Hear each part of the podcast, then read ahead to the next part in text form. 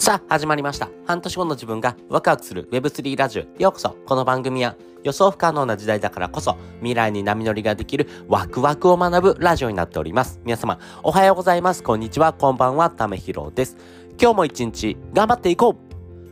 うということで今回は体験するからアイデアが生まれるというテーマでお話ししたいなというふうに思っております。皆さんはですね、体験したからこそですね、あ、なるほど、これって使えそうってアイデアって降ってきませんか？やっぱりですね、知ってるってものはですね、誰でもできるんですが、それをですね、やってるっていうことはですね、一般の人の中でもですね、一部の人だけかなと思います。そして、改善してるって人はですね、さらに一部です。そして、えー、やりながらですね、改善する人はほんの一部です。こういうふうな人がですね、インフルエンサーというふうな人ですね、やっぱりですね、自分自身がですね、やりながらですね、体験して、そしてそのアイデアをですね、使いながらですね、改善していく。ここがですね、めちゃくちゃ大事だなというふうにですね、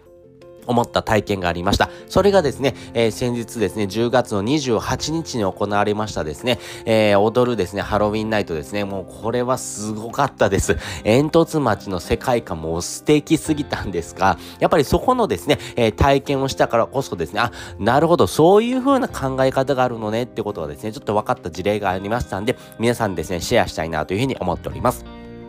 これがですね、煙突町の踊るハロウィンナイトというイベントにですね、参加してですね、あ、なるほどと思ったのがですね、えー、いろんな屋台が出てたんです。いろんな屋台が出てたんですが、鴨頭さんですね、えー、YouTuber のですね、鴨頭さんのですね、えー、焼きそば屋さんがですね、ありました。これ焼き、焼きそば屋さんでですね、売ってる商品はですね、焼きそば一つだけです。でもですね、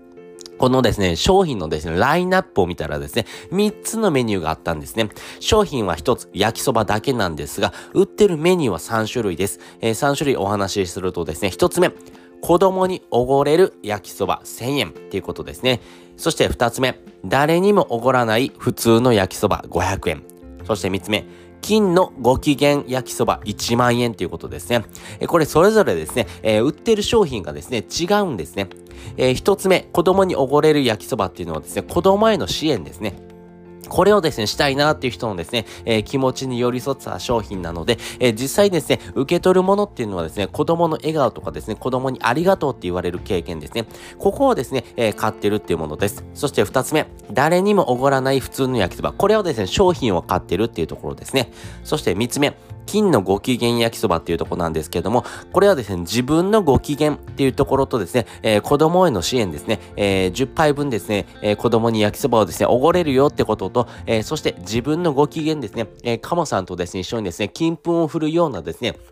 えー、体験ができるんですが、えー、そういった体験ですね、えー、周りの人にどうやられるとかですね、え自分がですね、そういった体験をすることがない。今までですね、焼きそばに金粉振るってないじゃないですか。まあそういうふうな体験も含めてですね、え一生に一度のですね、体験、そういったですね、自分のですね、機嫌取りというところとですね、え子供への支援っていうところがですね、メニューになってました。やっぱりですね、売れる順で言うとですね、やっぱり上からですね、え子供におごれる焼きそば、そして真ん中のですね、普通の焼きそば、そして、え最後ののですね、ご機嫌焼きそばっていうところのですね、順なんですが、やっぱりお土産とかですね、募金とかですね、そういったメニューがあるとですね、やっぱり商品のですね、売っているものがですね、同じであったとしてもですね、受け取るものがですね、違ってくるっていうところではですね、メニューの幅がですね、めちゃくちゃ広がるなというふうに思いました。まあ、やることなすことですね、すべて中途半端でもいいんですが、まあ、そういったですね、体験をですね、通してですね、あ、なるほど、じゃあ自分が売ってるものってですね、あ、こういうふうな見せ方ができたらですね、こういうふうな人にですね、売れる商品だろうなってことがですね、見えてきますよね。なので、えー、一つ目、えー、子供におごれる焼きそばなんかで言うとですね、えー、ちょっとですね、えー、見栄を張りたいなっていうですね、大人ですね。そして、えー、二つ目はですね、お子さんとかですね、えー、やっぱり家族とかですね、そういった人がですね、受け取る。そして三つ目、えー、三つ目はですね、えー、もう物がいらないよっていう富裕層向けですよね。まあそういうふうなですね、メニュー設定とですね、えー、商品のですね、価値の届け方がですね、あるんだなってことをですね、改めて感じましたんで、そこをですね、えー、ぜひですね、皆さんの商品をですね、えー、販売すると時のですね、アイデアとして活かしてほしいなというふうに思っております。ということで今回はですね、